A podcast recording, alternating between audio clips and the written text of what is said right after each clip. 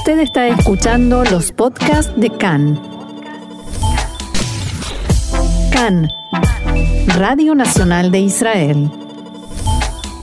Bien, seguimos adelante aquí en CAN en español y volvemos a tocar una cuestión esencial y que venimos eh, comentando en las últimas semanas, temas de cambio climático, de contaminación. Y para ello, hoy contamos con nosotros en línea con Rafael Stern, que actualmente está terminando un doctorado en el Instituto Weizmann, aquí en, Israel, en, eh, en, el Departamento de Ciencias Ambientales. Shalom, Rafael, mucho gusto, ¿cómo estás? Shalom, Ofer, todo bien, mucho gusto estar acá. Bueno, Rafael, eh, teníamos, bueno, tengo varias cuestiones eh, por tratar contigo sobre el tema en el que tú te especializas, pero vamos a empezar por lo fundamental, ¿no? Que son las emisiones de CO2 a la atmósfera, calentamiento global. Y mi pregunta inicial es muy sencilla. Ah, las restricciones por el coronavirus en todos los ámbitos, especialmente en el transporte, impactan, han impactado en las emisiones de CO2. ¿Cómo y cuánto han impactado? Eh, sí, eh, esa es una cuestión, cuestión muy buena porque desde que empezaron las restricciones, muchos eh, cientistas están pensando, intentando prever cómo eso iba, iba, a impactar a las emisiones, pero hace pocos días salió un estudio muy bien muy bien detallado en, el periódico Nature Communications, un, eh, estudio con muchos cientistas muy renomados en este tema, con eh, estimativas muy eh, precisas de, esta reducción. ¿okay? Y el estudio hizo un análisis de, enero hasta finales de junio, entonces los seis primeros meses de 2020, y, y la reducción eh, de las emisiones de CO2 para la atmósfera fueron de 8.8% eh, en, en, seis meses. Eh, pero hay que, que tener, esto es una reducción muy, muy significativa, fue la mayor ya medida en más de 100 años, mayor de las reducciones en la Segunda Guerra Mundial, por ejemplo. Pero esta es una reducción del eh, de las emisiones, del aumento de CO2 en la atmósfera. Entonces, el CO2 eh, sigue, eh, nosotros seguimos emitiendo CO2, el CO2 sigue se incrementando en la atmósfera, pero este incremento es un poco menor. A ver si nos puedes explicar para que el público general, la gente que no está tan especializada pues en el ámbito que tú dominas, Vamos a intentar, Rafael, si te parece, trasladar este fenómeno a lo que vivimos en Israel. Ah, más allá de que se haya registrado esta reducción ah, de emisiones, es evidente que el calentamiento oh, global afecta muchísimo y me gustaría relacionarlo pues, con las temperaturas, diría, algo alocadas y sin precedentes que se han vivido en Israel o que estamos viviendo y que te supone pues, que casi a final de octubre estemos pues a 30 grados y con una sensación de verano pleno. Ah, no sé si hay alguna relación mm, entre estas dos cosas, calentamiento global y unas temperaturas que parece que estemos en un verano eterno. sí, eh, por supuesto que hay. Eh, el mes de septiembre eh, fue el septiembre más caliente de toda la historia de la humanidad. Eh, okay, recién terminó septiembre, los científicos eh, eh, consiguieron llegar a esta conclusión.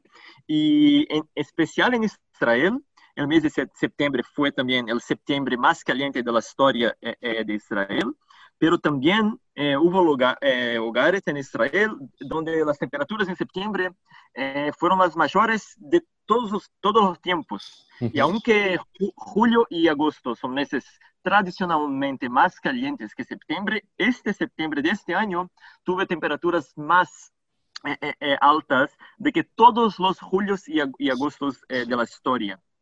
y, y, esto está de acuerdo con las previsiones de que no solo el planeta va a estar más caliente y el verano va a estar más intenso, a decir, en Israel, pero también va a estar más largo. Entonces la estación del verano, la estación seca va a estar más larga. Entonces eh, adentrar más en septiembre, en septiembre y, en el octubre, por ejemplo. Y vaya, mm, ¿cómo afecta esto a la práctica? ¿no? Y ya que estamos en Israel y hablamos de Israel, pues tal vez eh, centrándonos aquí. Es decir, seguro que al que le guste mucho el verano, pues está contento porque va más meses a la playa, pero obviamente esto tiene consecuencias pues medioambientales, entiendo. ¿Qué, ¿Cuáles son las más destacables?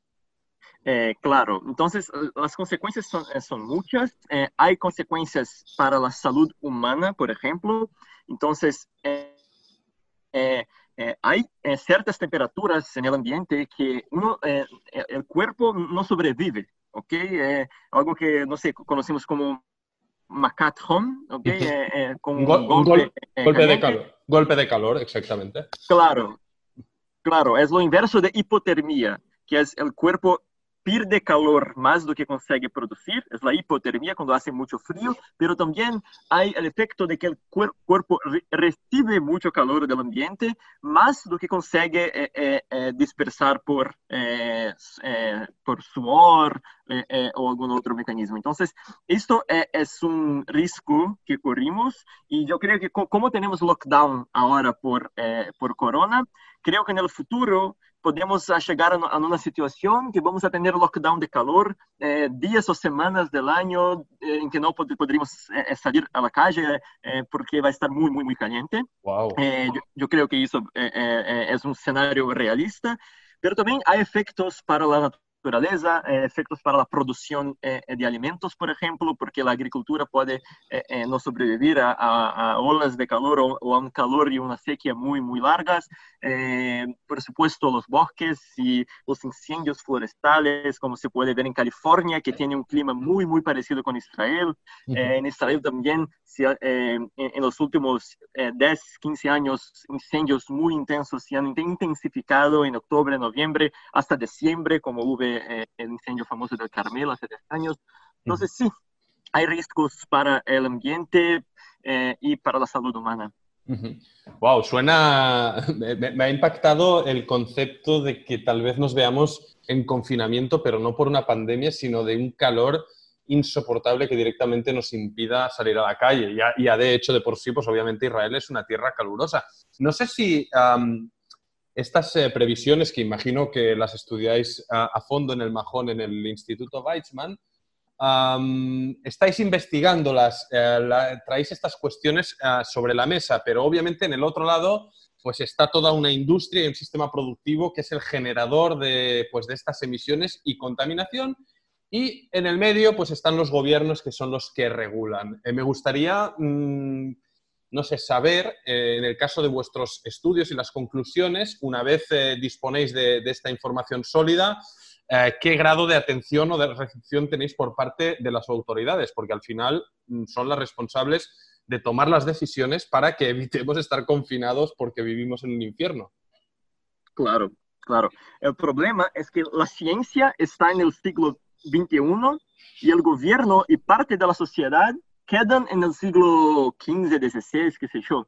Entonces, hay que, hay, todavía perdimos tiempo eh, intentando explicar para, para, autoridades o para parte de la sociedad conceptos que son muy, muy eh, eh, eh consensuales, aceptos por la ciencia hace séculos. Entonces, la, la cuestión de las eh, vacunas, eh, la cuestión de del acalentamiento global también, la cuestión de la, del planeta ser una esfera, por ejemplo. Entonces, eh, perdimos tiempo con cosas muy, muy básicas y la ciencia está eh, siglos más eh, eh desarrollada. Eh, eh, pero hay sectores muy importantes de la sociedad que están sin conscientes y movilizados y hay que comprender que el gobierno trabaja para nosotros. El gobierno, el gobierno es la representación de la sociedad. Entonces, una sociedad bien eh, educada, bien informada, bien esclarecida, es una sociedad que va a, a, e, e, e, exigir, exigir, del gobierno actitudes concretas. Entonces, eh, este debate que, que tú estás eh, promoviendo, por ejemplo, en un programa de radio, es muy importante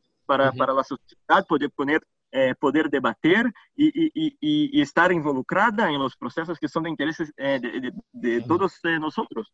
De hecho, no quiero ser ah, tan eh, pesimista con los pronósticos. Sí que es cierto, pues obviamente que hay estos intereses económicos, las acciones más o menos acertadas pues, de gobiernos eh, de, de, cualquier país, en este caso de Israel, pero también me gustaría, mm, ya que estás hablando de la gente y que hay gente que sí que está concienciada, informada y que es consciente de la importancia de tratar este asunto, pues eh, me gustaría también destacar ¿no? que en Israel existen iniciativas, movimientos, TNUOT, ONGs, ah, que cada vez se preocupan y se ocupan más de esta cuestión y que existen cientos, si no miles de voluntarios que también hacen actividades para pues, eh, mejorar y preservar el medio ambiente. No sé si nos podrías contar algún ejemplo que nos sirviera en esta materia.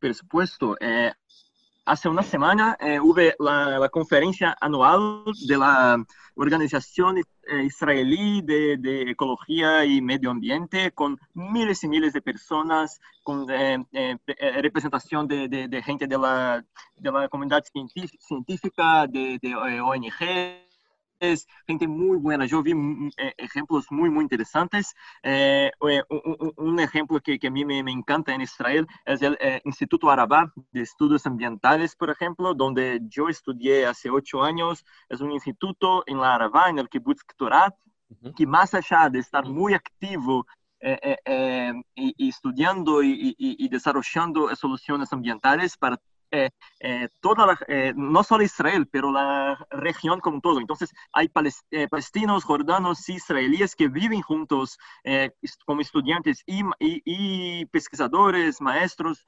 investigadores que están juntos buscando soluciones para toda la región, porque no basta que cada país críe sus propias soluciones, hay que tener una cooperación regional y global. Y ese instituto mira eh, eh, eh, el medio ambiente y la ciencia como un apunte entre los pueblos de esta, de esta región, que es una cosa muy, muy, muy interesante. A mí me encanta. Sí, por ejemplo... No, no, termina, por favor. Y, y en, en, en, febrero yo tomé parte en una conferencia en, Mascaret Batia de, de una, una, escuela secundaria que organizó una simulación de una conferencia de la ONU sobre cambios climáticos, juntó eh, estudiantes de, de, la secundaria de todo Israel, algo como 200, 200 eh, jóvenes, para simular que están representando países en una conferencia de la, de la ONU. Y fue una cosa linda eh, ver jóvenes muy involucrados con esa, esa, cuestión, muy esclarecidos, muy activos, muy interesados. Fue una iniciativa linda que me llenó de, de esperanza.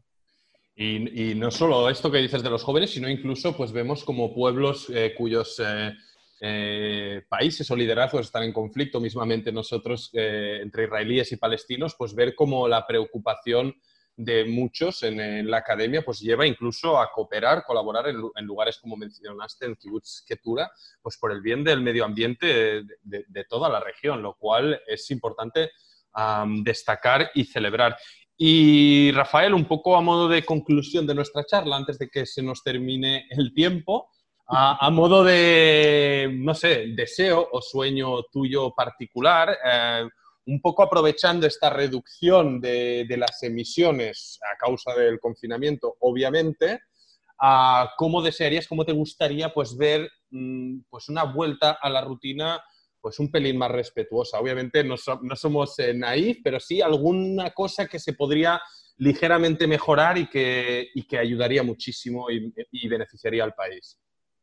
Claro. Eh, sí, yo creo que la forma que, que hubo esta, esta, reducción es una forma muy traumática y yo no, no deseo eso eh, eh, para nada.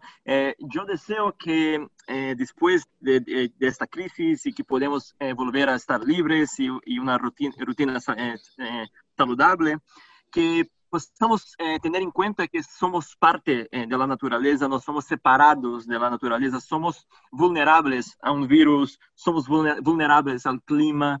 Então, uma reconexão com a natureza, eh, saber que eh, podemos eh, ver, viajar dentro de nosso país e descobrir lugares lindos em nosso país e não necessitar pegar, tomar um avião toda vez que, que, que, que queremos vacaciones ou hace quedar eh, más en casa y cuidar de un jardín eh, en el lugar de, estar todo el día viajando para eh, una hora de, viaje y todo, tipo, estar más, tipo, comprender que no necesitamos comprar muchas cosas, ropa, y cambiar de, coche, ¿sabe? Que necesitamos de, menos para vivir, que lo esencial sigue pasando, seguimos comiendo, seguimos eh, no sé, haciendo higiene, que eso es lo esencial para, para la vida, todo es, superfluo, todos los otros. la verdad que Rafael, tú eh, celebró tu reflexión eh, final, al final lo, que dices es muy fácil, estar con, bien con uno mismo y respetar nuestro entorno, respetar la naturaleza y conectar con ella como garantía para cuidar, pues, no solo de nuestro país, sino también de este mundo porque esto afecta a todo. Pues eh, mientras tanto, Rafael Stern, a punto de terminar un doctorado, o sea, futuro doctor por el Instituto Weizmann en el Departamento de Ciencias Ambientales. Te agradezco muchísimo y será hasta la próxima. Muchas gracias, Ofer. Chao, chao. Bye, bye. Y, nosotros seguimos adelante aquí en CAN en español.